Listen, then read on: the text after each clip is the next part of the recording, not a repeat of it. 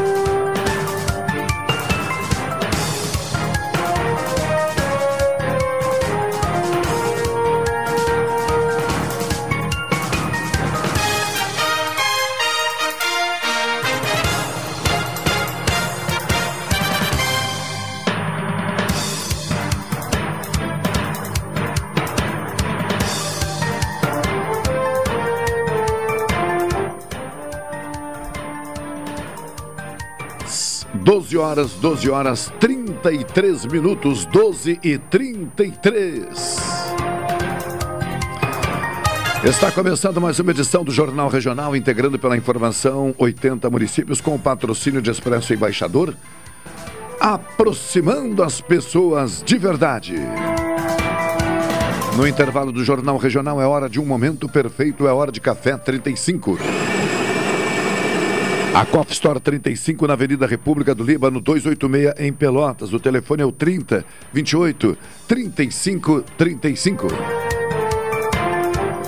Doutora Maria Gorete Zago, médica do trabalho, consultório na Rua Marechal Deodoro, número 800, sala 401. Telefones 3225 5554 3025 2050 e 981 141 000. O Sicredi quer construir uma sociedade mais próspera. Que valores tem o seu dinheiro? Escolha o Sicredi, onde o dinheiro rende um mundo melhor. Na operação técnica Tony Alves.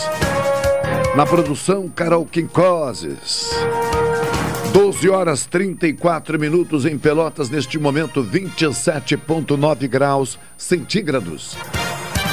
Umidade relativa do ar em 67%. Pressão atmosférica em 1013 milibares. Vento variando entre o norte e o nordeste com velocidade de até 11 quilômetros horários. Nascer do sol ocorreu às 5 horas e 22 minutos. Pôr do sol previsto para as 19 horas e 7 minutos desta segunda-feira, 15 de novembro de 2021. Nós vamos rapidamente ao intervalo comercial, em seguida estaremos de volta, pois temos uma entrevista a partir das 12h40.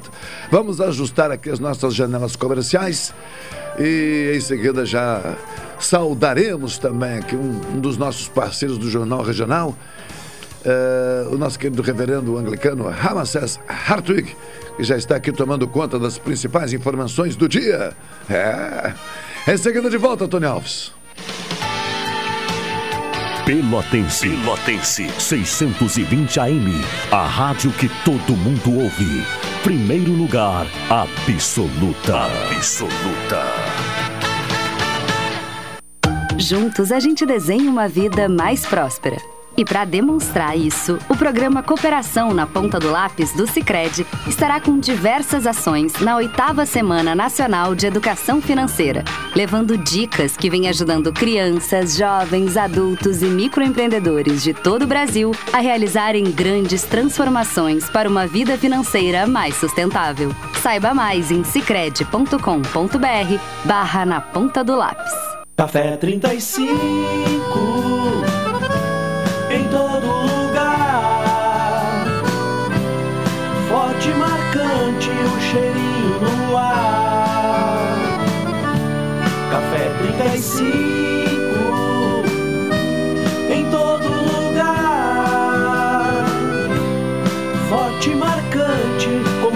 do Rio Grande.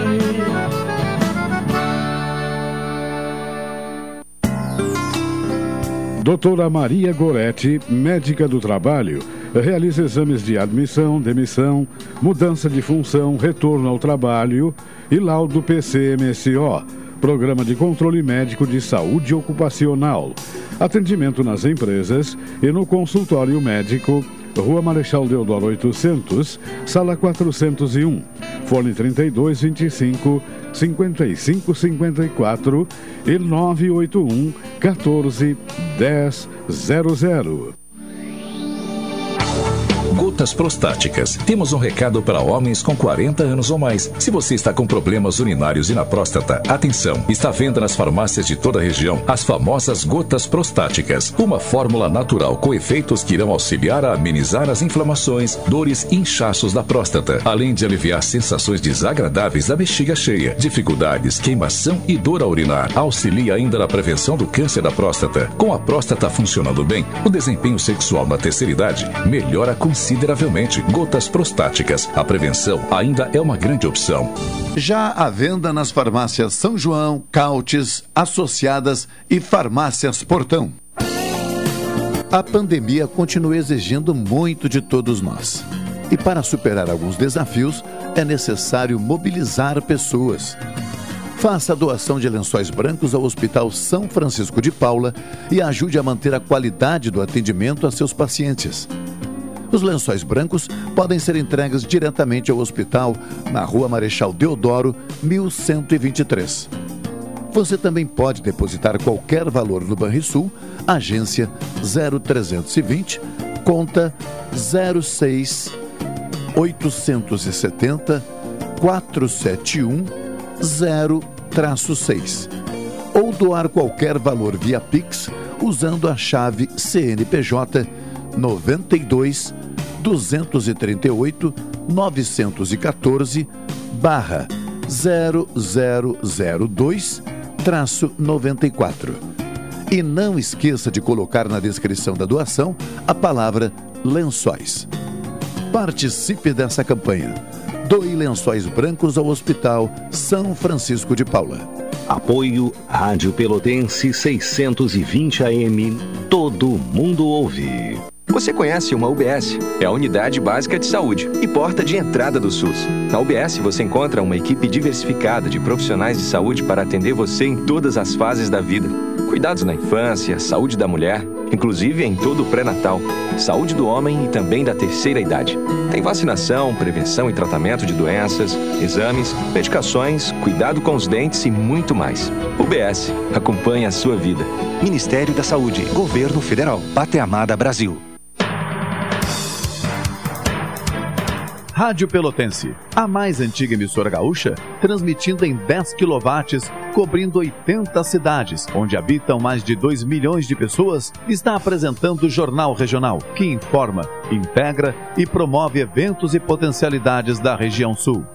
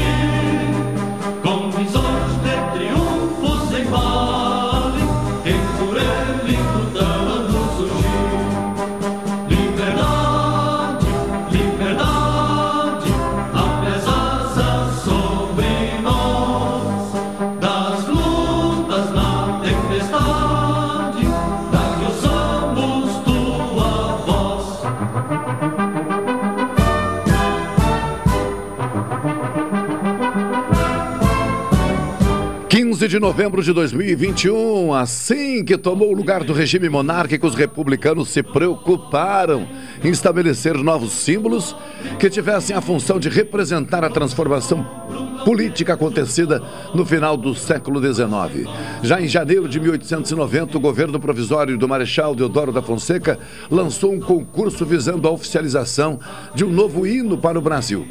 Com isso, o Teatro Lírico do Rio de Janeiro foi palco da disputa que acabou sendo vencida por José Joaquim de Campos da Costa de Medeiros e Albuquerque e Leopoldo Miguez. Ambos, nesta sequência, fizeram letra e música. José Joaquim, a letra, e o Leopoldo Miguel, a música. Atuando como professor, jornalista, escritor e político, Medeiros de Albuquerque teve uma formação intelectual privilegiada. Estudou na Escola Acadêmica de Lisboa e teve no Brasil o folclorista Silvio Romero como seu preceptor. No meio político, foi um grande entusiasta do ideal republicano e, quando o novo regime se instalou, Medeiros de Albuquerque assumiu alguns cargos públicos e administrativos do novo governo. Já Leopoldo Miguel, seu parceiro de composição, saiu cedo do Brasil e já nos primeiros anos de vida se dedicou aos estudos musicais na Europa. Em 1878, voltou ao Rio de Janeiro para abrir uma loja de pianos e música. Sendo professor defensor da República, recebeu auxílio para retornar para a Europa e ali concentrar informações sobre a organização de institutos e conservatórios musicais. Em 1889, fora nomeado como diretor e professor do Instituto Nacional de Música. Pois bem, estes homens não foram apenas dois compositores inspirados pela República. Foram dois agentes políticos cuja história não é contada com frequência nas escolas, nem mesmo nos demais setores da sociedade, que parecem a cada dia ter o desejo de deixar mais distante princípios, a história, valores que nos embalaram e que nos ajudaram a chegar até os dias atuais. Falamos muito em rentabilidade, ganhar dinheiro, triplicar os lucros, promover a disputa entre as pessoas como a busca do sucesso que no final precisa ser apresentado de forma principalmente material. Ou seja, uma cultura patrimonial, patrimonialista quem vale mais é quem tem mais. Quem tem mais o quê? Quem tem mais patrimônio. Valores e princípios morais e o bom funcionamento da sociedade e a função do Estado ficam relegados a outros planos. Eu diria que nem mais ao segundo plano. Talvez terceiro, quarto, quinto. Mas para me ajudar nessa conversa, que tem um tanto de indignação, sim, Reverendo Ramacés Hartwig, mais uma vez no Jornal Nacional. Meu querido amigo, parabéns pela República, sim, com todas as suas nuances. Parabéns pela democracia, sim, com toda a sua complexidade. Agora, nós não estamos de parabéns quando verificamos que os princípios e os ideais republicanos não estão colocados no dia a dia. Boa tarde. Boa tarde, meu estimado amigo irmão Machado, a todos os ouvintes da nossa Rádio Pelotense, a equipe aqui do jornal também, de trabalhando em pleno feriado.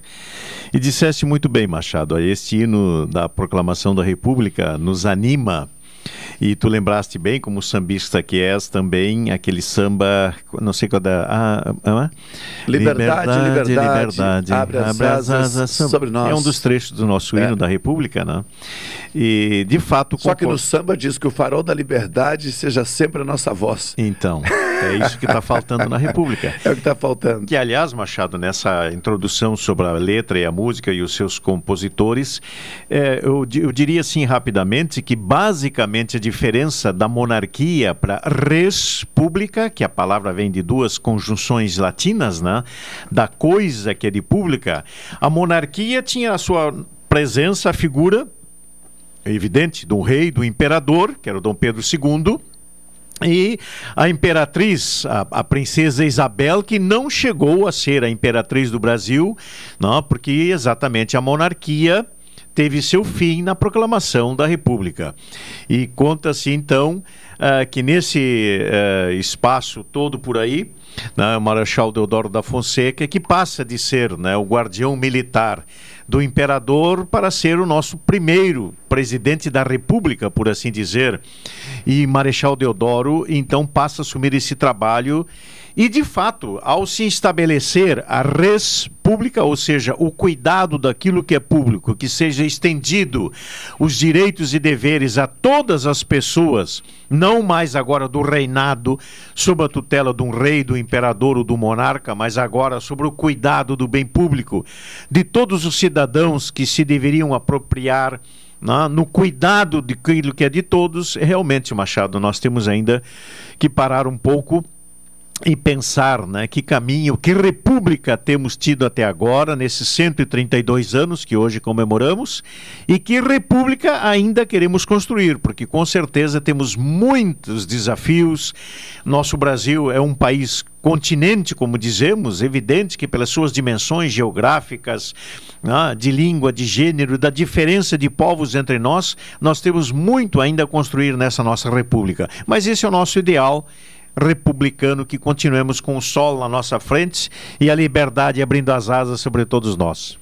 Agora, a, a história em si da, é, que conta né, como se estabeleceu a, a República, ela não é reproduzida é, com frequência e, e nem mesmo no ambiente escolar, no ambiente da educação formal, uh, a história tem sido valorizada. Por quê? Porque a sociedade avança, né, inclusive com os seus recursos tecnológicos e novas maneiras de aprendizado. No entanto, a história nunca está colocada aí, né? Ou dificilmente está colocada aí. Nós colocamos sempre os novos aplicativos para chamar o transporte individual, os novos aplicativos para ouvir a música, os novos aplicativos para ensinar para banco, para o banco, para o colégio, para uma rádio, tudo tem aplicativo tudo hoje, aplicativo. né? Baixa aplicativo. Só não tem aplicativo para educação, né? É. Para educar, para ensinar. É, exatamente. Ah. É, e isso que temos que construir na República, Machado, é exatamente isso. A é. educação é, a base da consciência e da construção da, da, da cidadania se dá via da educação. Agora, digamos também, temos que reconhecer que o nosso imperador, especialmente Dom Pedro II, foi um homem muito culto, de uma vasta um vasto conhecimento, morreu jovem, não é? Sim. Mas uh, a imperatriz também, né? tanto a princesa Isabel, que ficou famosa por assinar a Lei Áurea, né? naquele processo todo, que ela era contra a, né? a escravatura naquele período, mesmo seu pai e os seus outros, uh, as seclas do, da monarquia eram favoráveis, porque eram os negros que mantinham né? o império. Então agora a princesa Isabel Agora não, naquele período, né? Ela completou 100 anos, se não me engano, ontem, antes de ontem, né? A Princesa Isabel. É, e merece também o nosso respeito pela cultura, tanto Dom Pedro II pelo seu conhecimento e pela Princesa Isabel, do, do muito que fez pelo nosso país e muito poderia ter feito, quem sabe. Então, de repente, nem sempre a monarquia é ruim de um tudo e nem sempre a república é boa de um tudo também, não é? Porque nós temos quem sabe até dizendo assim, né, daqueles asseclas da monarquia da corte, hoje nós temos mesmo, tendo a república, né, nós temos um senado, uma assembleia, né, um, um congresso nacional, uma assembleia legislativa ou uma câmara de vereadores, ou o governo né, municipal, estadual ou federal do presidente, do governador e do presidente da república, que muitas vezes se acercam também de asseclas que vivem nestas benesses do poder da república. E muitas das vezes a educação, a saúde, a moradia, o transporte, que deveria ser colocado ao bem e ao uso de todas as pessoas, porque a res é pública, ou seja, a coisa é de todos os cidadãos, nós vemos que ainda, infelizmente, é uma minoria e os nossos deputados e senadores, com as suas regalias de médico, de extração, até de capilar, né, de fazer tratamento para cabelo, para dente, para pai, para mãe, para avó, para tio, quer dizer, o nosso povo simples vai para o posto de saúde e vai ser atendido se Deus cuide da sua vida. Agora, nós temos uma, uma oligarquia, na verdade, oh, Machado, sim, e não sim, é república sim, no Brasil, né? nós temos uma oligarquia que vive as benesses e as custas do governo central e o nosso povo ainda, lamentavelmente, esperando que um dia tenhamos uma república. É. Deixa eu ver se eu consigo trazer aqui um outro trecho. Rádio São diferentes maneiras de celebrar a República, gente. Até mesmo em movimentos considerados marginais. Especial. Liberdade, liberdade, abre as asas sobre nós. E que a voz da igualdade seja sempre a nossa voz. Vem ver, vem ver, vem reviver comigo, amor. O centenário em poesia, essa pátria mãe querida, o império decadente nostalgia, por isso que surgem, surgem os tamborins. Vem emoção, a bateria vem no pique da canção e a nobreza enfeita o luxo do salão. Vem viver,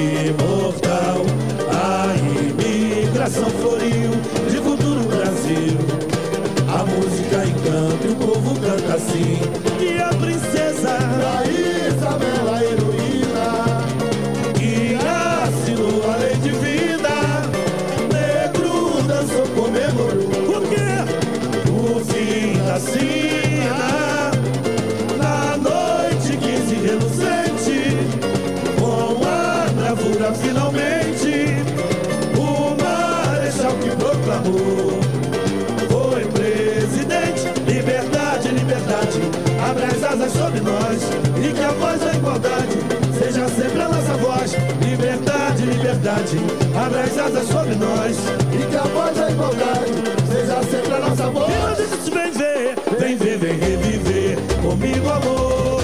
O centenário em Imperatriz Leopoldinense no centenário da República. Por isso, muitas vezes, a cultura popular é atacada, literalmente, por algumas pessoas, e não estou falando do passado. A cultura, a arte, os artistas, as manifestações populares mais singelas têm sido atacadas e sabem por quê? Parem para pensar um pouquinho. Por meio delas, as pessoas mais simples, homens e mulheres, porque não crianças, inclusive jovens, e até porque não os mais velhos, conseguem parar para pensar sobre a manifestação poética de uma realidade. Por isso atacar os artistas, por isso atacar a arte, porque aqui está sendo contada uma parte da verdade. E aqueles que tentam passar a conversa na população não querem saber dessa história. Tony Alves, ao intervalo comercial é dia de celebrar a República, sim. E também, ao mesmo tempo, a arte de poder dizer o que nós precisamos que seja dito. Em seguida, de volta.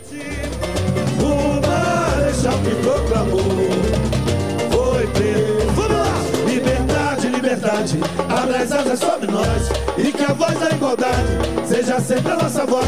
Liberdade, liberdade, abra as asas sobre nós e que a voz da igualdade seja sempre a nossa voz. Essa é a ZYK 270, Rádio Pelotense, 620 kHz. Música, esporte e notícia. Rádio Pelotense, 10 kW. Ofertas arrasadoras. Corre pra cá! Smart TV Philips 4K UHD 50 polegadas, só R$ 299,90 mensais no carnê. Smart TV 50 polegadas com esse precinho é só no Esquenta Black Friday Delta Sul. Sente só que conforto! Estofado sublime, reclinável e retrátil, só R$ 99,90 mensais no carnê. Tá barato! Só no Esquenta Black Friday. Mas corre que até 20 de novembro. Esquenta Black Friday Delta Sul. Juntos a gente desenha uma vida mais próspera. E para demonstrar isso, o programa Cooperação na Ponta do Lápis do Cicred estará com diversas ações na oitava Semana Nacional de Educação Financeira, levando dicas que vêm ajudando crianças, jovens, adultos e microempreendedores de todo o Brasil a realizarem grandes transformações para uma vida financeira mais sustentável. Saiba mais em cicred.com.br barra na ponta do lápis. Café 35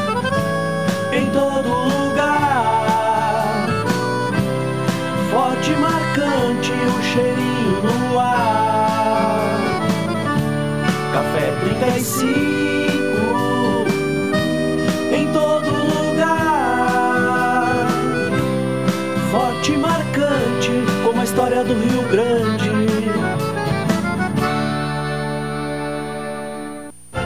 Expresso Embaixador informa que a partir do dia 13 de setembro estarão disponíveis novos horários de ônibus para Pelotas, Rio Grande, Porto Alegre e Piratini. Informações no Instagram arroba Expresso Embaixador ou no site www.expressoembaixador.com.br. Durante a pandemia, o serviço de bordo cortesia está suspenso para a segurança dos passageiros. O transporte de pessoas com necessidades especiais com passe livre valerá na modalidade direto. Os horários estão sujeitos a alterações e o tempo de duração de viagem está sujeito às condições da estrada. Expresso Embaixador. O futuro é hoje. Está chegando o Retar 2021. Você vai poder quitar as suas dívidas com o Sanep e ganhar até 100% de desconto em juros e multa ou parcelar em até 300 vezes. E atenção! Neste ano, o Retar vai dar 100% de desconto para os juros e multa devidos entre abril de 2020 e maio de 2021. Todo recurso obtido pelo Retar será revertido em obras para a nossa cidade. Acesse o site do Sanep e solicite sua adesão. Retar, você em dia com a cidade e a cidade em dia com você. Rádio Pelotense, a mais antiga emissora gaúcha, transmitindo em 10 kW, cobrindo 80 cidades, onde habitam mais de 2 milhões de pessoas, está apresentando o Jornal Regional, que informa, integra e promove eventos e potencialidades da região sul.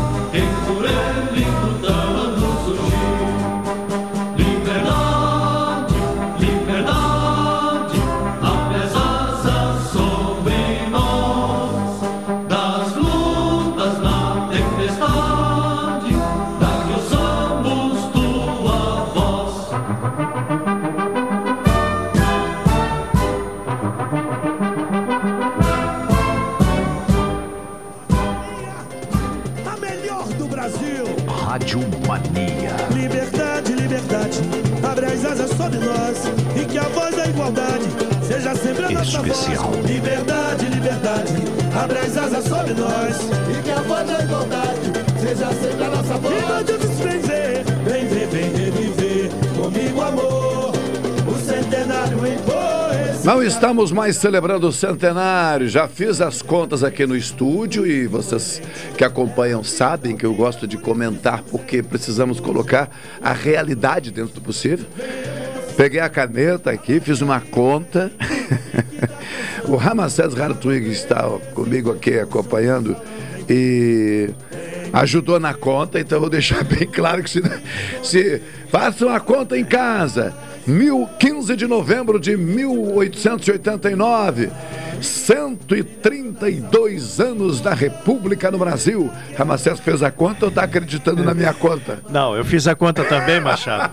E uma coisa que eu quero col- colaborar também na nossa conversa, é, como sempre procuro dar o lado religioso também e, e espiritual da nossa conversa pela minha prática, duas coisas. A primeira grande diferença que sai da monarquia de um regime cristão, católico, romano, hegemônico, e passa para a República a ter a manifestação e a compreensão da diversidade religiosa. Aí, mesmo na tradição cristã, outras denominações, anglicanos, luteranos, metodistas, batistas uh, e por aí vai, no, mormente da década de 50, 60, os pentecostais, na República passam a ter o mesmo espaço, ou deveriam ter o mesmo tratamento da então hegemônica Igreja Católica Apostólica Romana, que na monarquia, evidentemente, era dessa profissão de fé cristã. Em segundo lugar, Machado, essa data do 15 de novembro de 1889, a mim é muito cara porque a Igreja do Salvador, lá de Rio Grande, onde estou pároco atualmente, exatamente a sua pedra fundamental foi colocada nessa data. Por quê? Porque antes os templos outros que não fossem católicos romanos não poderiam ter aparência de igrejas.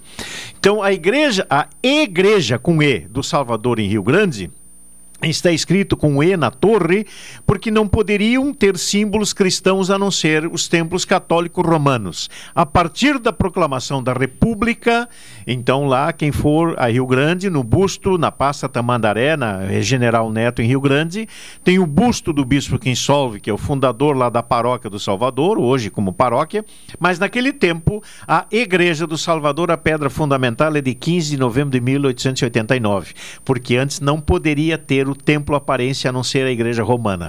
Claro. Então não era por acaso que os missionários não, sabiam, bom, vamos colocar, levou 10 anos aquele templo para ser construído, não, foi inaugurado dois anos depois, mas a data é exatamente essa para não haver perigo de demolição ou de alguma contraditório com a incipiente proclamação da República que ali iniciava. Lembras o autor da fala se bem que eu estou fazendo esse questionamento, mas obviamente que eu não estou colocando efetivamente esse desafio a ti. Por quê? Porque o tempo passa e muita gente repete as coisas e muitas vezes nos confundimos. Alguém disse, a história se repete. Ou em algum trecho alguém escreveu que a história se repete. Não sei se foi uma reflexão filosófica, ela se eu, mas a história se repete. E a República, Ramacés, e eu também costumo dizer aqui o seguinte: em muitas ocasiões nós falamos de certos assuntos e quem está na audiência diz, puxa, os caras sabem muito. Não, gente, é que nós repetimos isso ao longo da, da, história, ao longo das nossas vidas. Então gravamos. Olha que interessante. A, a, República, segundo alguns livros de história, tu deve estar lembrado disso também, uh, se deu entre outros fatores, por conta de uma insatisfação dos militares logo após a Guerra do Paraguai, porque não se sentiam prestigiados, bem remunerados, eh, eh, alijados do processo político, de com decisões. Certeza, com certeza. E isso não agradava muito. Como quem diz, vem cá, na hora do sacrifício, na hora de dar o sangue. De dar o peito para as balas era o nosso, mas agora para receber as medalhas é o dos outros. Justo. Bem, essa insatisfação há pouco tempo foi demonstrada pelas atuais Forças Armadas Brasileiras. Exatamente. E nesse embalo, surgiu um candidato à presidência da República, hoje presidente Jair Bolsonaro, que trouxe, por Esse que não, anseio, essa... guarida. É... Ah? De há muito tempo. guarida, ou, ou, pelo menos na época, uma expectativa de dar guarida a esses a, anseios essa, todos. A, a esses anseios. E, de certa maneira, os atendeu recentemente, dentro de uma política que eu não vou dizer que é justo ou injusto, mas que, de certa maneira, atendeu ou está atendendo a expectativa de parte, pelo menos, né? Eh, dos integrantes das Forças Armadas Brasileiras, não sei exatamente em que patamares, se é para todos, se é para, um, para grupos específicos, não vou entrar aqui nessa questão que não é o caso hoje. Bom, bom mas isso aconteceu. Essa insatisfação ah, acabou dando retaguarda ao mesmo tempo a quem resolvesse tratar disso. E aí então a monarquia se enfraquece, fortalece o movimento republicano e golpe não golpe, legítimo não legítimo se deu e a república foi instalada. Só que agora é, numa proposta, eu não vou dizer das Forças Armadas, porque as Forças Armadas não, não estão dando essa guarida, as instituições não estão dando, ainda que alguns dos seus integrantes, às vezes, levante essa hipótese. A ideia agora é, a partir do fortalecimento da relação das Forças Armadas com o setor político, alguns defendem o fim da democracia e o estabelecimento de uma ditadura. Como é que tu particularmente enxerga isso, considerando novamente aquilo que tu mais entende, para não dizer que eu estou te colocando aqui numa fria, do ponto de vista religioso. Como ficaria o Estado laico, as manifestações ecumênicas, as liberdades conquistadas nesse sentido? Bem, são duas coisas muito importantes que tu colocas, Machado. Então, fazendo já a continuidade da, da, exatamente um dos grandes elementos que a República traz para o cuidado de todas as pessoas é a diferença então que termina a hegemonia cristã católico-romana e passa a ser o Estado laico, como tu bem expressou. O Estado laico, então, é importante nós lembrar que lembrarmos que ele não é antirreligioso, ao contrário é um Estado que não tem ou não deve ter a interferência de uma religião ou de uma denominação religiosa e deve tratar todas de igual maneira, sem hegemonia alguma do ponto de vista religioso. Esse é o Estado laico. E no Estado laico, a partir da República, então, se permite a manifestação, uh, se preserva, se cultua as mais diferentes modos, de modalidades uh, de possíveis. Isso está na nossa Constituição e, moralmente, agora, na nossa Constituição bem recente, na última, que é a de 88, no artigo 5 dos famosos direitos constitucionais, daqui alegam para nós ah, que todo cidadão, toda pessoa tem direito a expressar, praticar o seu culto, a sua religião da maneira que lhe aprouver. Essa é a primeira coisa. Essa é uma das, das pedras basilares da nossa República e da nossa Constituição deste momento. Em segundo lugar, o que muito bem lembraste é que a partir daí, então, os desdobramentos dessa implementação uh, da, da espiritualidade, mas muito mais da cidadania, aí é o processo que agora nos, nos, nos encontramos, Machado. Porque cada um de nós, quem está Desculpa, quem está nos ouvindo não é? é o cidadão e a cidadã que cumpre se apossar, e eu estou dizendo literalmente, pode ser até em português errado, mas cumpre o cidadão e a cidadã, cada um de nós, se apossar desses meios para construirmos essa república, que ainda Diferentemente da monarquia, temos tido uma oligarquia, sim, em alguns momentos que teve o período na militar, como já, já tivemos há uns anos atrás, mas que agora ainda não significa simplesmente porque votamos, né, ou porque elegemos alguém, ou porque temos uma Câmara de Vereadores ou um Congresso Nacional, que a democracia seja plena. Não. Nós temos muito caminho ainda a construir para que a res pública, ou seja, as coisas que são públicas sejam de todas as pessoas, no igual a, a, a permanência, na igual motivação, oportunidade de acesso.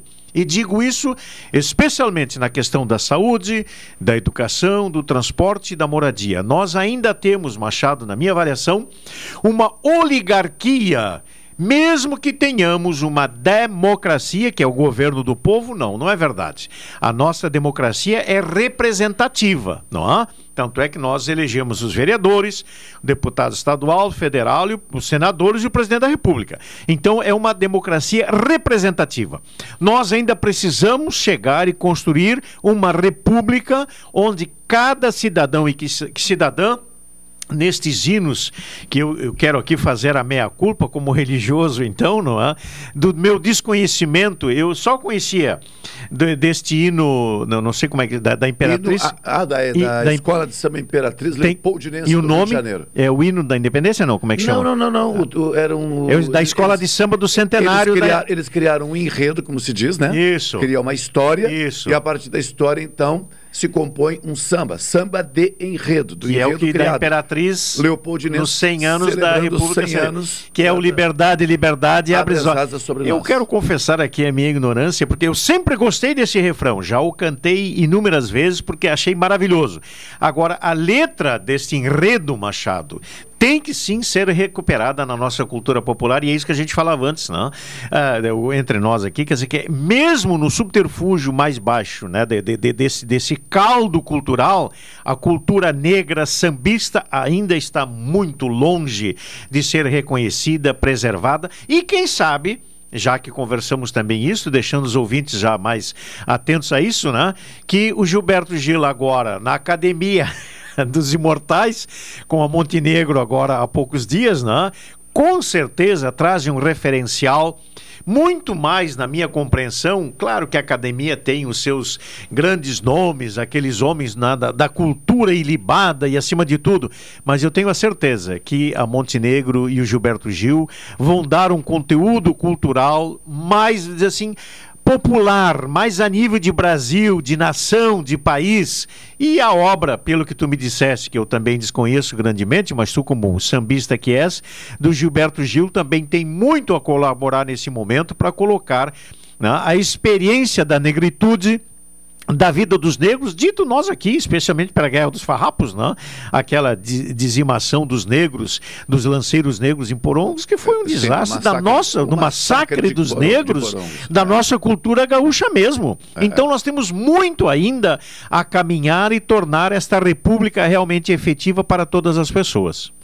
É, Ramacés, quando falamos de Academia Brasileira de Letras e a chegada de Gilberto Gil e Fernanda Montenegro, é, uma atriz né? e, e, e um músico, é, cabe lembrar que ainda não conseguimos, por exemplo, uh, verificar e, e, compartilhar com a sociedade, com a população em geral, quem são de verdade os membros de uma Academia Brasileira de Letras.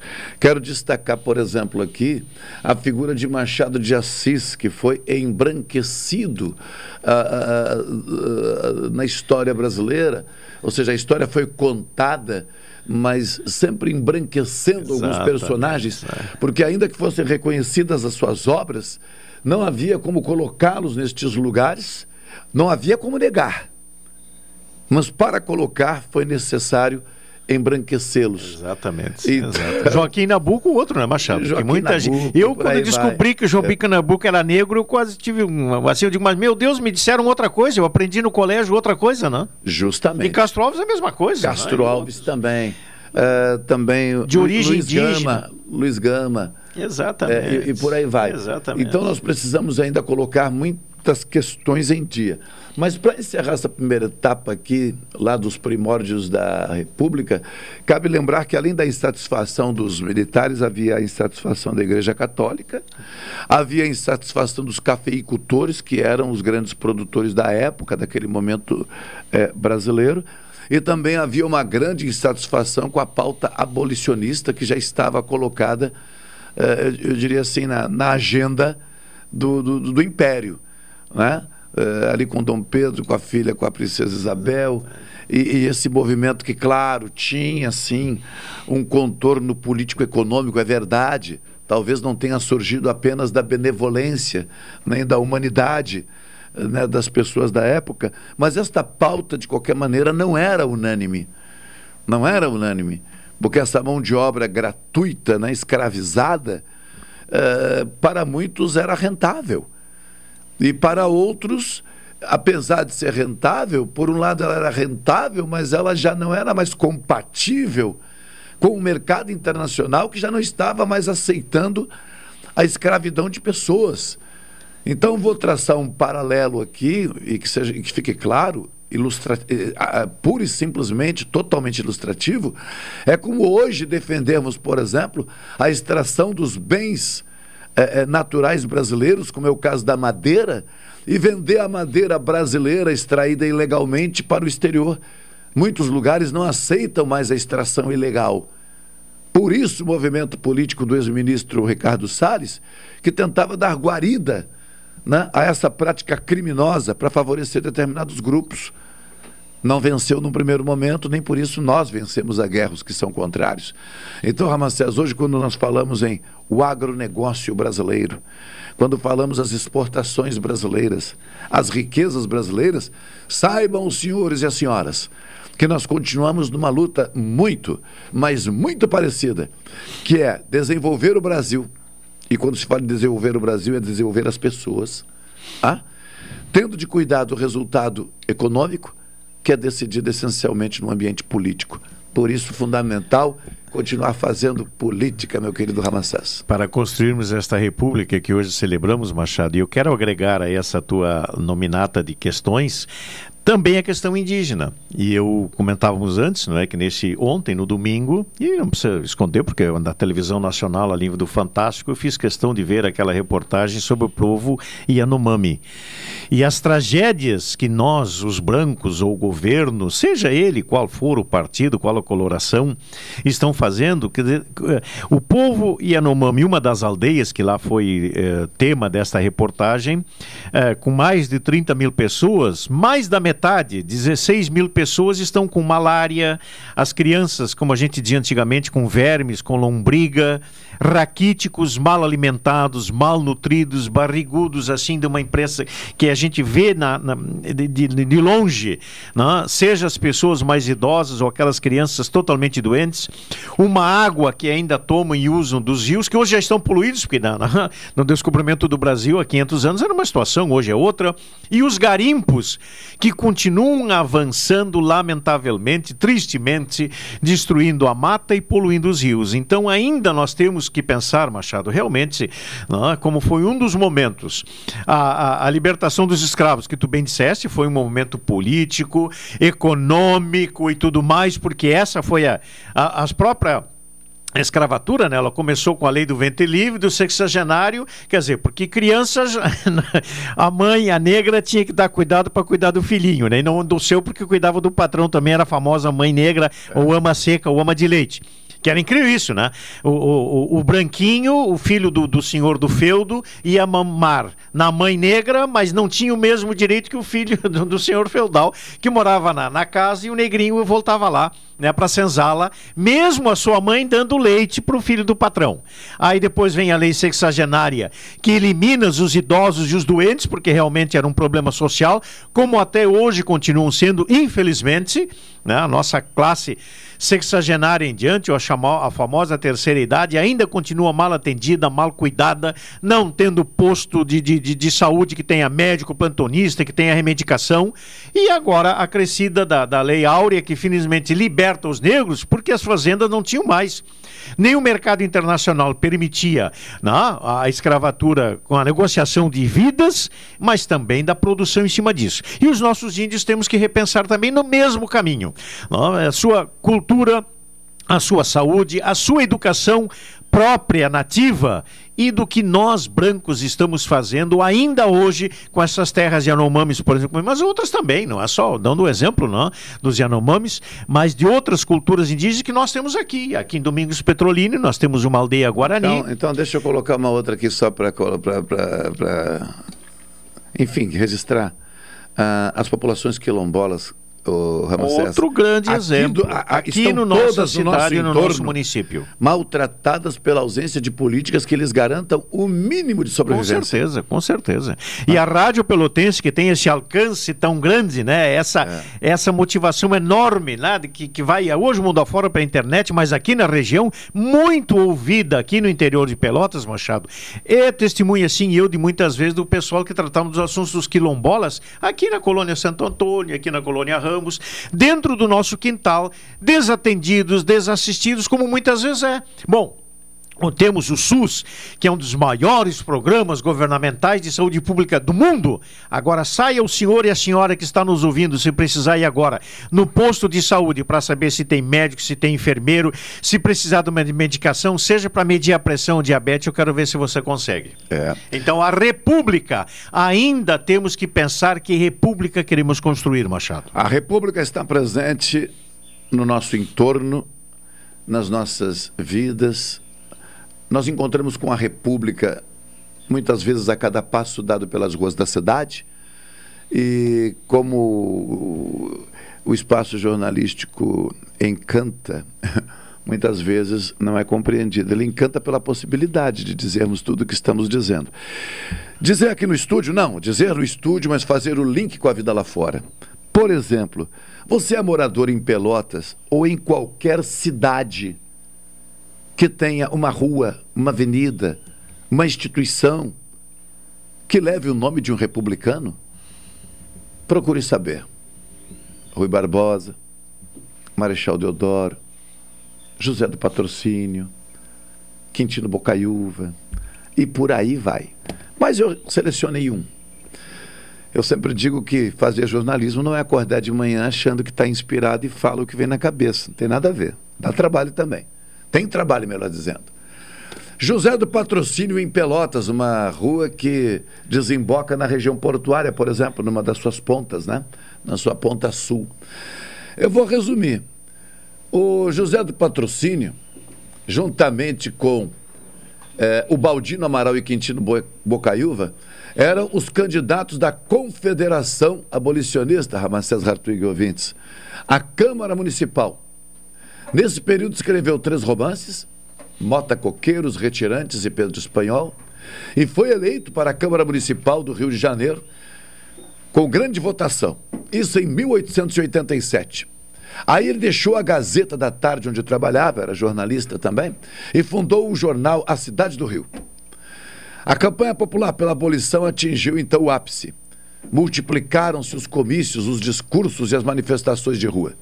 No dia 3 de maio, das janelas do Senado, José do Patrocínio e Rui Barbosa discursaram diante de uma multidão reunida nas ruas próximas.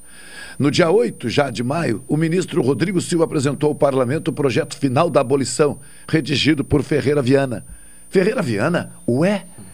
Eu conheço. Ferreira Viana é uma das avenidas Pelotas. de Pelotas. Né? No dia 13 de maio foi assinada a Lei Áurea pela Princesa Isabel, exercendo a regência em razão da viagem do seu Por pai. Por isso a rua 13 de maio aqui em Pelotas também, te também. lembra? 13 de maio. Vamos lá, 13 isso. de maio, Ferreira Viana, José isso. do Patrocínio, né? e por aí vai. Dom Pedro II, também. Sim, também. é. O jornal Cidade do Rio, então, aos poucos perdia sua importância, porque a finalidade do jornal era essa. Alcançou o seu, o seu intento. Bem, gente, José do Patrocínio, eleito vereador, foi fundamental nesse processo abolicionista e faleceu no dia 18 de agosto de 1905. Eu pergunto, essa história é contada com frequência aonde? Quem é que sabe que nesse movimento essas pessoas todas foram importantes e elas eram o quê? Brancas, negras, mulatas, sararás, portuguesas, espanholas. José do Patrocínio, por exemplo, era filho de uma negra de, de, de escravos. Né? E viu sua mãe morrer por Rui Barbosa de indígenas, com antecedência indígenas. Também, e por aí vai. Então, se nós não conhecemos a nossa história, se nós desconhecemos as raízes, fica difícil compreender o momento em que vivemos. A pergunta é: onde estão ou quais são as raízes daqueles que atentam contra a democracia? Quais são as raízes, os valores e os princípios de quem prega a ditadura? Onde estão as raízes de quem é racista, sexista, homofóbico? E eu quero agregar, Machado, a essa belíssima reflexão que tu fazes com José do Patrocínio, a questão que também na, na no, no, fulcro, quer dizer, na base da nossa questão da transformação do Brasil, não, na caminhada do Brasil da monarquia para a república, é a maçonaria, não? Sim. As maçonarias também, José do Patrocínio, entre eles, ou entre tantos, foi, foram os, os arquitetos que, a exemplo da Revolução Francesa, liberdade, igualdade, fraternidade, que também está na nossa bandeira do, dos nossos ideais uh, farrapos, por assim dizer, não, não ideal, porque depois de acabada né, feito o acordo com o Duque de Caxias e o General Neto, né, nós aquela, como falamos antes, não é, o nosso, os lanceiros negros foram literalmente massacrados, massacrados com, com vamos dizer assim, uh, com, com, com, com, todo um organograma preparado, né? Foram lhe tiradas as lanças, fizeram um acampamento só deles, que eles, eles mesmos estão. Ué, mas por que só nós aqui? Quer dizer, foi uma, uma tragédia que, nós, uh, que, que a nossa Revolução Farrapilha fez com os negros que tinham lhes prometido a liberdade é uma catástrofe. É, Mas, Quem está nos ouvindo e, e, que, que veja a história, como tu bem disseste, que a gente não conhece. É. Agora, José do Patrocínio, que é isso que eu só para não perder o fio da meada, Machado, e a maçonaria também. Os, aqueles ideais de igualdade, fraternidade e humanidade que estão na nossa bandeira gaúcha ainda têm que ser construído, conhecidos, é, conhecidos e construídos na nossa uh, farrapa da democracia que ainda está aos farrapos, na verdade. Né? É. Ela ainda precisa ser construída. Lembrando também, eh, e, e eu diria que a nossa conversa hoje aqui é um estímulo à leitura dos livros de história e sua interpretação Tá? Fiquem à vontade. Diferentemente ninguém... daquela que aprendemos é, na escola, no, estamos, no, banco escolar. Não estamos pregando nada aqui, estamos sugerindo uma revisão, os, um que os interessados façam essa revisão, esse reestudo. No caso, eu falei bem no início do programa sobre a cultura patrimonialista, né? Ainda valemos muito por conta do que temos. Tem carro do ano, tem casa própria na cidade, tem casa na praia tem, tem, tem, tem. Se não tem, vale pouco. Se tem, vale muito. Esta é uma tese apenas, né, que fique claro. Eu não concordo com isso. Pois bem, por conta dessa questão patrimonialista, é bom lembrar que os lanceiros negros, ou seja, os escravizados que adquiriram eh, a condição de soldados, infantes, na, durante o período. E eram guapos, né? Nas é, danças e nos cavalos. Justo. Por isso que os negros eram bons nessa batalha. É, então eles não utilizavam armas de fogo, raramente, porque eram vistos como elementos perigosos. Então eram utilizados como buchas de canhões, né? Ou de canhão, enfim, é, e iam para o embate, né? Corpo a corpo. O embate mais cruel, né? Ah, e o massacre de Porongos, por incrível que pareça, não se estabelece pela liberdade ou não destes lutadores vencedores. O grande detalhe também foi patrimonialista. É porque havia uma promessa de liberdade com terras.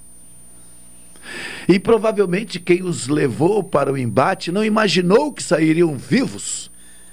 Só que eles saíram vivos.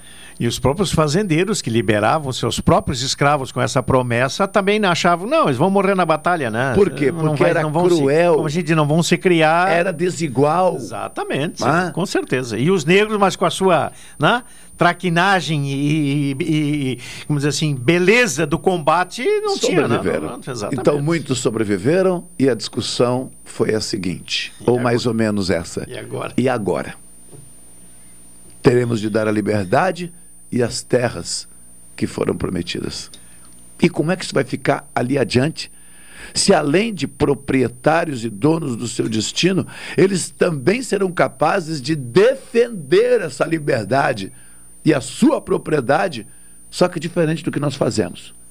Nós enviamos os outros para a linha de frente. E eles é que foram. E eles estiveram na linha de frente. Então, a Revolução Farroupilha precisa ser revista, reinterpretada para a gente entender exatamente que lugar tem cada um nessa história. Vamos ao intervalo comercial, Tony Alves, mas como hoje a celebração precisa ser feita também com alegria, vamos assim. Rádio Mania, a melhor do Brasil. Rádio Mania. Liberdade, liberdade, abre as asas sobre nós e que a voz da igualdade seja sempre a nossa Especial. voz. Liberdade, liberdade, abre as asas sobre nós. E que a voz da igualdade seja sempre a nossa voz. E não desfrezer, vem ver, vem reviver comigo, amor. O centenário em poesia, essa pátria mãe querida, o império decadente, muito rico e coerente.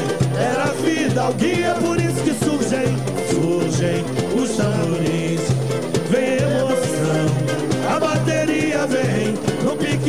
canção e a nobreza enfeita luxo do salão. Vem viver, vem viver um sonho que sonhei. Ao longe vai ouvir em verde e branco. Esta é a ZYK 270, Rádio Pelotense, 620 kHz. Música, esporte e notícia. Rádio Pelotense, 10 kW, a mais antiga emissora gaúcha. a Rádio Show da Metade Sul. Café 35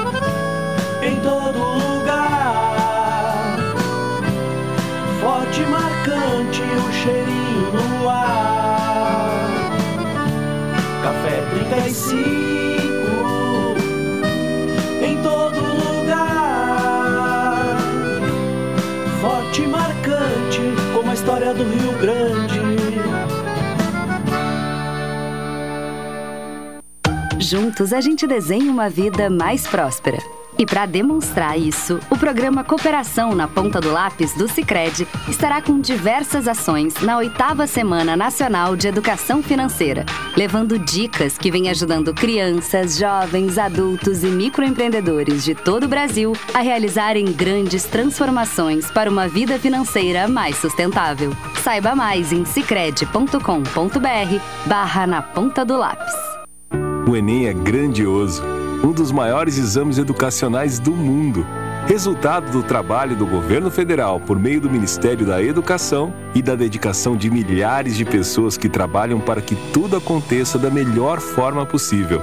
As provas do Enem serão dias 21 e 28 de novembro. E seu cartão de confirmação de inscrição já está disponível na página do participante. Ministério da Educação. Governo Federal. Pátria Amada Brasil. Você costuma ouvir de segunda a sexta-feira os programas Cotidiano e Jornal Regional entre 11 e 14 horas. Agora você pode ouvir estes programas a qualquer momento do dia, da noite, e não importa onde você esteja. Acesse a Rádio Pelotense no Spotify e ouça os programas Cotidiano e Jornal Regional. Pelotense, a rádio que todo mundo ouve.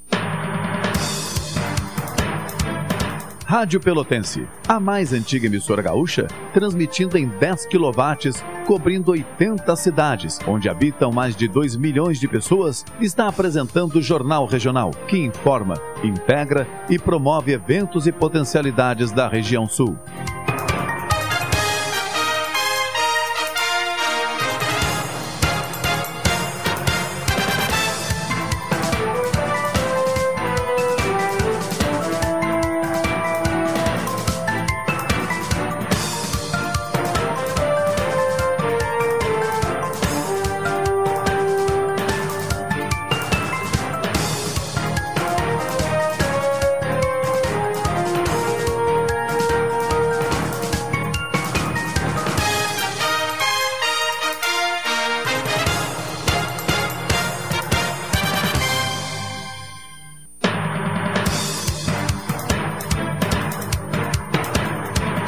Treze horas 33 minutos, 15 de novembro de 2022. De 22? Não, 21. 15 de novembro de 2021. Aqui no estúdio, Ramacés Hartwig na extrema esquerda e a Carol Quincoses na meia direita. Os demais espaços estão desocupados, lembrando que a localização é meramente espacial e temporária. Ah, nada melhor do que isso. 132 anos da República do Brasil. Alguém vai dizer, mas não é a República Federativa? Não, não vou entrar nisso agora, porque a República não surgiu exatamente Federação, assim, tá, gente? Confederação é, outro tema que dá é, pano pra manga. É outra história. tá? Então, de República no Brasil. Pronto, tá? Tivemos aí no mínimo dois momentos que eu lembro, né? Rep- é, tivemos os estados brasileiros, né? Primeiro a organização dos estados, depois sim vem a questão da federação, da confederação, mas aí é outro entendimento político, tem que ser para outro dia. 13 e 34 Carol Quincosas, boa tarde. Boa tarde. Tudo tranquilo? Boa tarde, ouvintes. Tudo bem, tudo bem. É? Tudo certo. Acordei, acordou cantando o hino à República hoje? Não. Mas o refrão, liberdade, liberdade, isso aí já conhecia. Sim, sim, bastante tempo. Dos bailes de carnaval. É, Também. sim. Ramacés, tá, Ramacés a, a Carol é assim, viu? Sim, entendi. Não, claro, ok. tá. Não tem muito. Não, Aham. a gente tenta esticar, mas ela vai pro rã e escapa. Informação chegando, vai lá, Carol. Ministro convida investidores árabes a confiarem no Brasil. O ministro da Economia, Paulo Guedes, disse hoje, dia 15, que os Emirados Árabes Unidos são sócios ideais para os recursos naturais existentes no Brasil. Durante evento com investidores em Dubai, Guedes avaliou que o Brasil teve um bom desempenho durante a pandemia de Covid-19 e destacou que a agenda de reformas no país segue em andamento. Na abertura do Fórum Invest em Brasil, o ministro citou ainda o projeto de privatização do Porto de Santos e convidou investidores árabes a apostarem no país. Ramazés Rodrigues, até aí a pauta é normal, esse é o papel de um ministro. Agora, interessante é tu acreditares que lá nos Emirados Árabes nada sabem sobre a política conduzida pelo atual governo. Quer dizer, tu vai lá e diz para os caras: não, acreditem na gente, invistam no Brasil. Ainda que os Emirados Árabes digam, não temos nada que ver com vocês lá, só queremos saber se realmente tem uma oportunidade de investimento ou não, ainda assim pode é, ocorrer de esse encontro ser considerado, por que não, um encontro de malucos, né? Porque os caras são informados. Machado, e é bem da verdade a nossa diferença cultural. Veja só para tomar um exemplo, a partir da escrita. O árabe é escrito de trás para frente, da direita para a esquerda e de baixo para cima, como o hebraico o aramaico. O nosso português é de cima para baixo, da esquerda para a direita. Então isso só não mostra uma total inversão da escrita, mas da própria cultura. E em segundo lugar, aqueles, aquelas pessoas, eu tive a graça de estar por seis meses vivendo num kibbutz, quer dizer, esse próprio Israel, ou a experiência árabe que transforma um deserto numa Dubai, e esses dias eu vi uma reportagem, assisti um longo no History no History Channel, uh, de, das dez melhores cidades do mundo, que nove estão sendo construídas na Arábia, em pleno deserto, onde você não tem até uma estação de ônibus em qualquer lugar da rua que tu ande já tem ar-condicionado tem uh, os kibbutz em Israel, a produção de hortaliças, de hortifruti em pleno deserto, a 40 graus a temperatura durante o dia, no sol, a menos 10 durante a noite. Então, essa tecnologia que todos estes povos e este, este povo árabe tem, e, e, judeu e palestino e outros mais que vivem dessa experiência, imaginem nós aqui no, no, Brasil, nesta nossa república, né? com esta riqueza de solo, de, de, de, de água, né? seja pluvial, seja marítima, com esta riqueza de terra que temos para plantar, como que nós não conseguimos fazer esse país ser um dos celeiros do mundo? Então é evidente que os nossos ministros, e mesmo o Guedes, que eu tenho minhas reservas nessas questões, evidentemente, da linha, da maneira econômica que está tá traçando, e especialmente agora nesse auxílio, né, que era o Bolsa Família, agora um outro nome aí que eles estão dando, né, que é necessário. Auxílio Brasil. Auxílio Brasil, para o povo necessitado, mas isso tem que transformar as pessoas em cidadãs e não simplesmente se dar o peixe, como o próprio presidente Bolsonaro dizia. Nós vamos mudar, porque não tem que só dar o peixe, tem que dar pescar. Eu percebo com muita preocupação que a nossa república ainda precisa avançar nesse sentido também. Uhum. Né? Ou seja, que a economia, e mesmo no COI, que o nosso ministro do Turismo, outros estiveram lá, né, dizendo que a Amazônia não é bem aquilo, que nós estamos cuidando, tratando, ainda temos muito a avançar, porque não estamos lá na República ainda, não. É. Carol, é, por favor, o presidente Jair Bolsonaro também se manifestou nesse encontro, por favor presidente diz que ataques em relação à Amazônia não são justos. Ao participar de evento com investidores em Dubai, nos Emirados Árabes Unidos, o presidente Jair Bolsonaro disse hoje que os ataques que o Brasil sofre em relação à Amazônia não são justos e convidou autoridades árabes e investidores locais a conhecerem a região. Nós queremos que os senhores conheçam o Brasil de fato. Uma viagem, um passeio pela Amazônia é algo fantástico até para, até para que os senhores vejam que a nossa Amazônia, por ser uma floresta úmida, não pega fogo, disse ele. Durante a abertura no Fórum Invest em Brasil, Bolsonaro afirmou que mais de 90% da Amazônia se mantém preservada. O presidente disse ainda que o país está de portas abertas para negócios, sobretudo no setor da agricultura. Eu quero destacar que neste momento a CNN, que é uma rede de TV internacional e que tem também sua unidade no Brasil, neste momento exatamente, a CNN dá repercussão a essa informação trazida pela Carol e mostra imagens da Amazônia em chamas. Então, com, eu, eu não vou dizer nada. O ouvinte que faça seu raciocínio. Liga a TV aí. Enquanto o presidente diz que a Amazônia não pega fogo, imagens estão sendo enviadas para o mundo inteiro da Amazônia em chamas.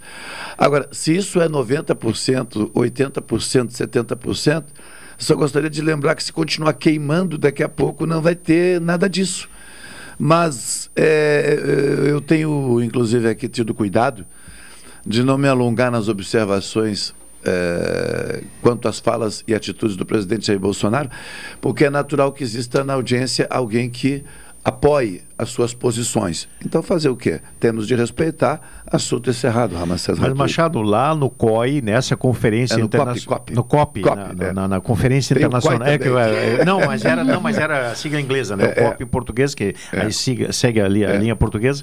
Uh, disseram com, em alto e, e, e bom som e tom também que a Amazônia vai chegar num ponto que as árvores vão começar a consumir o próprio oxigênio que trocam do gás carbônico. Quer dizer, para quem sabe, eu, eu sei pouco, mas escutei dessa experiência né, dos, dos ecologistas e tudo mais, né? Que a nosso, o nosso pulmão do mundo, que um deles é a Amazônia, ela absorve o gás carbônico que nós colocamos na atmosfera e troca por oxigênio. Mas está chegando a um ponto tal né, da destruição da Amazônia e das queimadas, que já as próprias árvores vão ter que começar a consumir o oxigênio que produzem.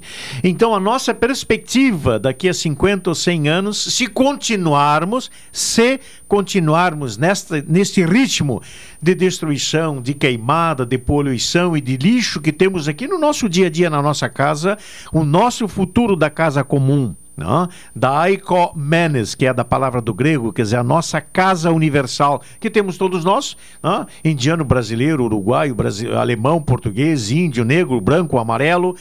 Todos nós temos que cuidar da nossa casa comum, porque o nosso a perspectiva de futuro, se continuarmos tendo esse nível de poluição, de desmatamento e de descuido, nós vamos pagar um preço muito caro. É. O, o, o governo Bolsonaro ele é no mínimo controverso. E quando eu digo controverso, eu não estou dizendo que está certo nem errado. Controverso é controverso. Não, não, tem coisas diz boas coisa, que faz. Diz uma coisa, faz outra e por aí vai. É. Fazer o quê? Hã? A informação, por exemplo, da Agência Brasil, que é uma agência governamental, é comunicação pública, dá conta do seguinte. Informação, gente, tem que ser percebida com muito cuidado e essa é a nossa responsabilidade. A vacinação infantil não é requisito para as famílias receberem o Auxílio Brasil, que substitui o Bolsa Família e começa a ser pago a, a 14 milhões e 600 mil brasileiros a partir da próxima quarta-feira. Agora vamos lá o detalhe. Segundo o Ministério da Cidadania, o acompanhamento da imunização de crianças, assim como da frequência escolar, foi mantido no novo programa, mas não é critério para barrar o pagamento. Por quê? Porque o governo entende que a vacinação é importante e que o governo então vai fazer o seguinte: quem estiver com o calendário desatualizado vai ter apoio do poder público para regularizar a vacinação, mas vai continuar recebendo benefício. Nós sabemos que na prática não funciona. Mas essa notícia, essa informação do governo, ela claramente tem por objetivo confundir a cabeça das pessoas. Se eu levar ou não o meu filho para ser imunizado contra, seja lá qual for a doença, não importa se eu vou levar ou não. Eu vou continuar recebendo o auxílio. Até porque o governo, em tese, saberá ou não que eu estou ou não com a vacinação do meu filho em dia, ou com a minha. Essa sensação de liberdade pode se tornar a sentença de uma pessoa. Sentença, gente. Sentença no sentido de levá-la à morte, a óbito por conta de uma doença desenvolvida em razão da pouca imunidade do organismo para enfrentar. Então é, é algo terrível. Terrível. Agora que precisa ser enfrentado de que maneira, Ramacés, Carol e ouvintes? Precisa ser enfrentado com os dispositivos que nós temos instalados. Adianta eu levantar daqui e sair a tapa, a soco, xingando? Não Nós temos de continuar denunciando aqui a nossa preocupação. E os órgãos como o Ministério Público, os agentes políticos como vereadores, deputados, senadores, estes é que devem nos representar nestas demandas. Então não adianta ficar brabinho do outro lado, nem eu ficar bravo do lado de cá. Não é assim que nós vamos resolver as coisas. Se você está bravo do outro lado e eu estou bravo desse lado, é um direito que nós temos, é a forma de reagir. Agora, o caminho não é o da violência. O caminho é da ação política. Com certeza. Não tem saída. E mais do que nunca, Machado, eu, eu agrego essa tua questão, a questão da diversidade e da multiculturalidade. Ou seja, nós já passamos daquele tempo, espero eu, que era uma visão só, né? a religião única, o partido político único, a opção ideológica única. Hoje nós caminhamos no mundo para uma diversidade cultural, sexual, religiosa, política, econômica e penso que nesta grande diversidade é que a humanidade hoje está desafiada a construir um novo futuro.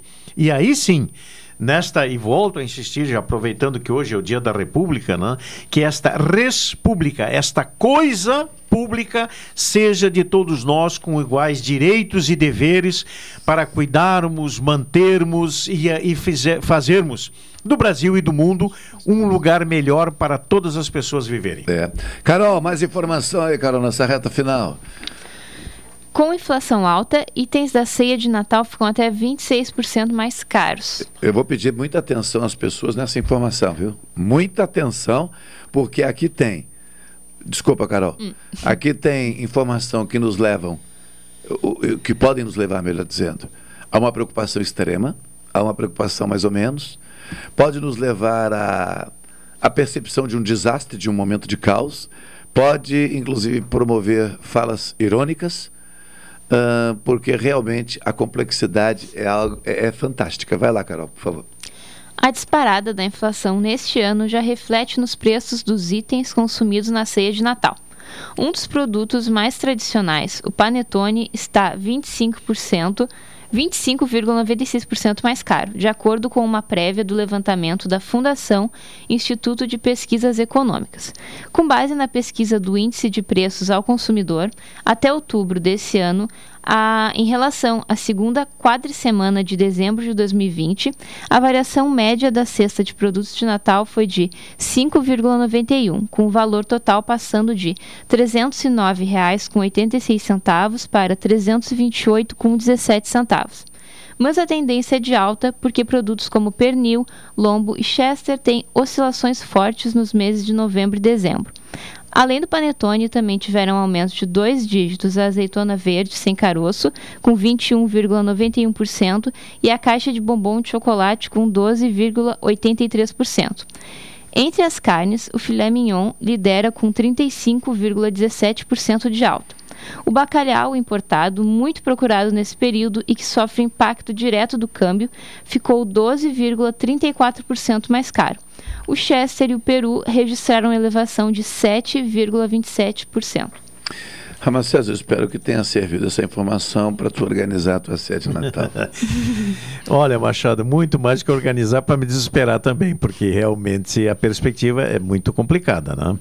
E a questão de umas duas semanas, tenho a impressão, eu já escutei lá em Rio Grande a chegada do Papai Noel em um dos shoppings lá da cidade. Mas isso me levou, então, como sempre digo, né, como religioso, a pensar, na, na verdade, que Natal nós estamos pensando em celebrar se é o Natal da cumilança, da abastança, da festança, da beberança, ou é o Natal de Jesus Cristo que veio para dividir o pão, trazer a solidariedade, mostrar o amor, construir a paz. Então, na verdade, é, é essa notícia que a Carol traz é, dessa suba elevada né, dos preços e a partir da nossa, da nossa inflação e a gasolina é o que mais. A gasolina e o gás de cozinha é o que mais acho que afeta diretamente o bolso, porque o panetone ou o pernilo, alguma coisas mais, eu não como faz muito tempo né? e acho que talvez as pessoas mais humildes que nos ouçam também não vão ter essa oportunidade. Agora, a gasolina e o gás de cozinha, bom, aí a dona de casa precisa para fazer o arroz e o feijão. Então eu diria até uh, para esse comentário, Machado, é que se a gente uh, já estamos nos preocupando agora domingo que vem, para quem já que falei na questão religiosa, é o domingo do Cristo Rei, ou seja, é o último domingo do calendário cristão, e a partir do primeiro domingo de dezembro começam os quatro domingos do Advento, que é, na tradição cristã, a preparação da vida, da casa, da pessoa para receber o nascimento de Jesus. Então, para mim, como religiosamente falando, tem uma diferença muito grande do Natal do Papai Noel e do Natal de Jesus Cristo. E eu espero sim que esse não falte na mesa da solidariedade, do amor e da partilha de todos nós para que Jesus Cristo venha nesse Natal mais uma vez ser o presente que Deus dá à humanidade. Próxima informação, Carol. Desoneração tem acordo no Congresso, dizem parlamentares. Enquanto a PEC dos precatórios enfrenta resistência para aprovação no Senado, o projeto que prorroga até 2026 a desoneração da folha de pagamento de 17 segmentos econômicos tem sinal verde nas duas casas do Congresso Nacional, conforme parlamentares. A base do governo e o Planalto haviam condicionado a manutenção da isenção fiscal à aprovação da proposta que limita o pagamento de precatórios, com a justificativa da necessidade de abertura de espaço orçamentário. Com a própria confirmação do presidente Jair Bolsonaro de que vai prorrogar a desoneração por mais dois anos, o PL 2541 ganhou força na Câmara e deve passar com facilidade no Senado, afirmaram parlamentares ao R7. A expectativa é que a Comissão de Constituição, Justiça e Cidadania da Câmara aprove, na quarta-feira, em caráter terminativo, o, parecer do relator da matéria, deputado delegado Marcelo Freitas.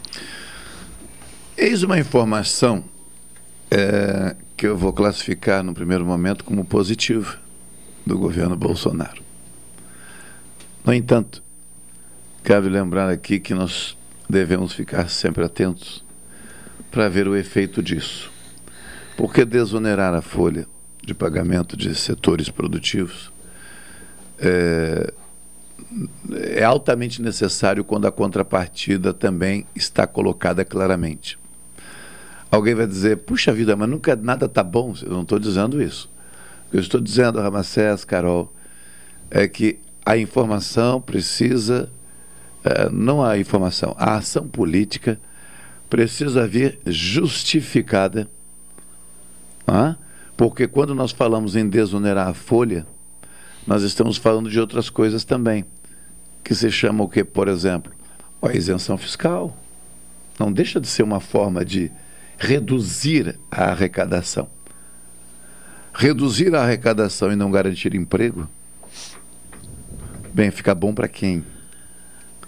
Ah, por quanto tempo? Outra coisa, como é que se retoma isso? Não se retoma. O dinheiro que não entra hoje, não entra hoje. Então, Ramacés, a medida, a ideia, eu vou classificar como positiva. Agora, os desdobramentos, eu não vou dizer nada porque só o tempo dirá. Machado, eu quero agregar a esse teu comentário exatamente aquela questão das verbas que os deputados e senadores têm a seu fundo discricionário para distribuir né, para uma ponte, para uma escola, para um hospital, para o calçamento de uma rua, para o esgoto de outra cidade, por aí vai, que a rigor não vejo problema maior. A questão está, Machado, como que isso se torna transparente para que eu, você, a Carol e todos os ouvintes da Rádio Pelotense sejamos conscientes de que o nosso imposto descontado, né, sem dó nem piedade, seja no nível de governo que for, vai ser realmente para atender essas necessidades do hospital, da sala de aula, do salário do professor, do brigadiano, da polícia que está dando não, o seu peito para as balas do tráfico e de que tem mais aí. Então, de novo, hoje o nosso assunto foi só sobre a questão da res pública, ou seja, de novo, esses estas verbas polpudas que o nosso governo deve dar, eu concordo a priori contigo, que o governo Bolsonaro abra mão ou repense, né, a sua, de, abrindo mão do, do, da sua parte do recurso Mas como que essas verbas vão ser direcionadas? Se vão chegar realmente lá nas pessoas necessitadas, na escola, na, ah, na, na, na reformulação, na reforma de um presídio, de um prédio público, de uma via que precisa de esgoto, de outra que precisa de iluminação? Esse é o problema. Então, que na República nós tenhamos a transparência e muitas das dos órgãos públicos governais, governamentais sejam prefeituras, câmaras de vereadores ou governo de estado, já tem nas suas famosas ah, páginas na internet a, a, questão da transparência. Mas eu te confesso, Machado Carolo, não sei os ouvintes aí, muitas das informações que eu tenho procurado em diversos níveis da nossa federação não estão na transparência. Não. E aí eu fico me perguntando, bem cá, mas, mas sai do meu imposto, sai do nosso imposto público. Nós estamos numa república. E como é que eu não sei para que fim, para que finalidade, quem é que está usando aquele recurso? Então vejas né, que mesmo assim, com esses recursos que a Carol acabou de noticiar que o governo vai abrir mão, mas que bom, que maravilha, que abra. Mas que nós tenhamos a transparência de saber se realmente esses recursos vão atender a finalidade para os quais deveriam ser colocados. É. Saúde, educação, moradia, transporte, por aí vai. Durante a semana, aqui eu e Caldenei Gomes, ou seja, o Jornal Regional e o Cotidiano, procurarão é, contato com a secretária municipal de Educação de Cultura de Pelotas, Adriane Silveira, também com o secretário de Transportes e Trânsito, Flávio Alalan, para buscarmos informações. Aulas, principalmente no turno da noite, estão uh, tendo problemas. Eu vou generalizar, estão tendo problemas. Por quê? Basicamente, o último ônibus que sai do centro da cidade para os bairros dos terminais rodoviários que temos sai às 22 horas e 15 minutos. E as aulas o último horário é 22 horas e 50 minutos. Então é só fazer a conta. 22 e 15 para 22 e 50.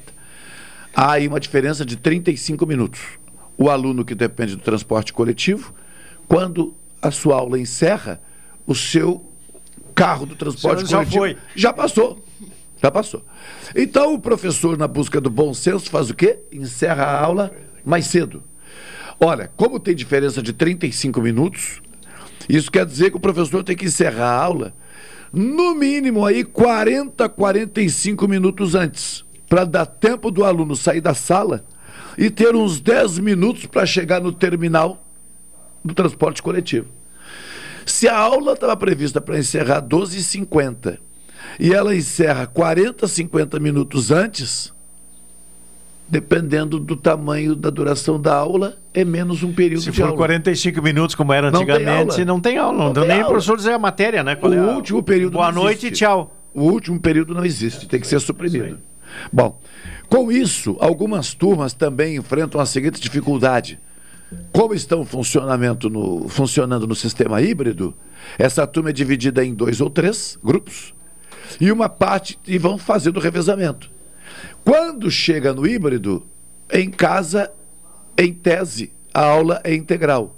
Quando vai para o presencial, a aula tem menos um período, em função do transporte para alguns. Muitos dizem o seguinte: quando estava apenas online, os estudantes e os professores já haviam encontrado uma maneira de lidar com tudo isso.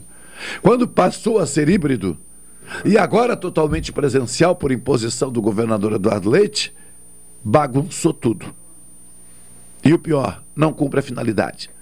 Esse desespero do governador Eduardo Leite para que todos voltem às aulas integralmente até o final do ano é um esforço e um desespero inexplicado. Então, quando a gente não sabe, a gente pergunta. E é por isso que nós perguntaremos.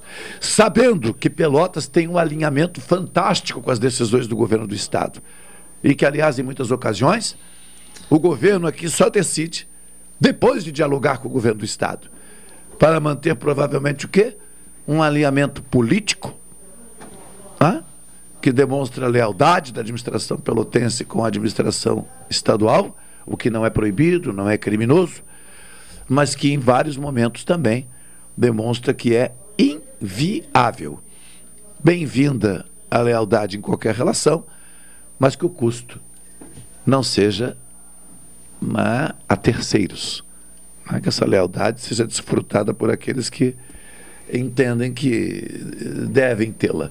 Para encerrar, o presidente Jair Bolsonaro ontem disse ao blog do Nolasco, do Correio do Povo, que acertou em comum acordo é, com Valdemar da Costa Neto o adiamento da filiação ao Partido Liberal, que estava prevista para o próximo dia 22. Então, por enquanto, sem filiações, e o presidente teria dito também que não aceita que o Partido Liberal participe de coligações de candidatos de partidos de esquerda.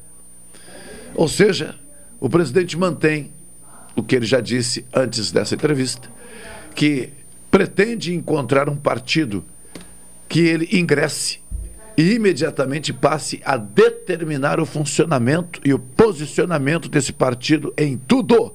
Ele quer ser dono de um partido político. Alguém pode pensar, puxa, de novo batendo no presidente? Não, gente. Ele quer apenas ser mais um dos tantos caciques que existem na política brasileira e que são, sim, donos de siglas partidárias. Neste caso, o presidente apenas segue o que já existe. E, mais uma vez, é controverso, porque dizia que combateria esse tipo de política. Ou seja, não combate coisa nenhuma. Quer fazer exatamente o que ele disse que não aceitaria fazer. Ou seja, é igual a tantos outros. 14 horas, um minuto. Carol, uns olhos fixos estava me olhando porque eu estava dizendo alguma barbaridade, alguma coisa assim? Não, você estava escutando atentamente. Atentamente. atentamente. Eu vi a cara que ela fez, se me olhando, porque disse que. Diriam os olhos esbugalhados, né? realmente atentos a uma perspectiva. Eu né? ia usar essa expressão e desistir. É, ela estava maravilhosa nesse olhar assim. Né? Esbugalhado. De surpresa, de desespero, ou de quem sabe, é. né? De... Do Mas tipo... de, de, de, fé num mundo melhor, né, Carol? Numa expectativa melhor, com certeza. é, é. Mas, Machado, isso que tu dissesse em relação ao presidente Bolsonaro realmente é uma das preocupações minhas também, não é? E que, aliás, como outros governantes também. É, aliás, é? que fique claro, eu disse o que está dito Perfeito, por ele. Né? a matéria, claro, claro. Que ele se propunha. Não, não vou alguém, fazer que nada. alguém pega aqui no finalzinho, não, que ele de não. novo diz, ah, eu disse e, o que ele disse. já escutei isso de prefeitos, de governadores e de outras autoridades tantas que, para se elegerem procurarem um cargo de eletivo, prometem determinadas coisas. Depois, quando lá assumem ou quando lá percebem que não é bem assim, começam a mudar o rumo e as coisas em vários setores, isso, município, estado e governo. Lamentavelmente, e acho como dissesse, realmente o presidente Bolsonaro nesse ponto ele está sendo honesto. Olha, eu quero um partido que eu possa fazer, dizer e notar as normas como tantos caudilhos já fizeram no Brasil afora. E que a República continue sendo a motivação da nossa construção popular para que ainda tenhamos e sejamos cidadãos e cidadãs de um novo Brasil. Bem, vamos encerrar esta edição com a mesma alegria e celebração à República. O, o hino à República não está na agulha, Antônio Alves, não? Nós temos de contar para os ouvintes. Não está na agulha. Tu espera que depois eu vou conversar contigo.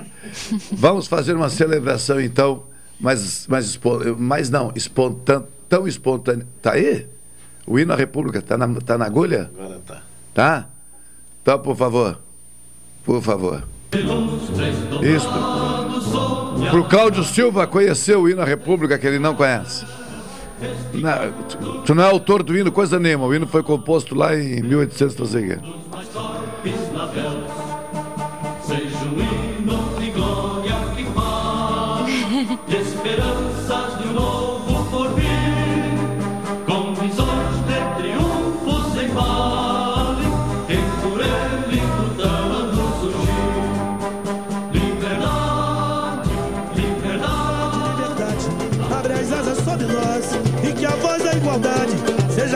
Especial. Liberdade, liberdade, abre as asas sobre nós e que a voz da igualdade seja sempre a nossa voz. E não adianta vem ver, vem ver, vem reviver comigo, amor. O centenário em poesia, essa pátria mãe querida, o império decadente, muito rico e coerente. Era a vida, o guia, por isso que surgem, surgem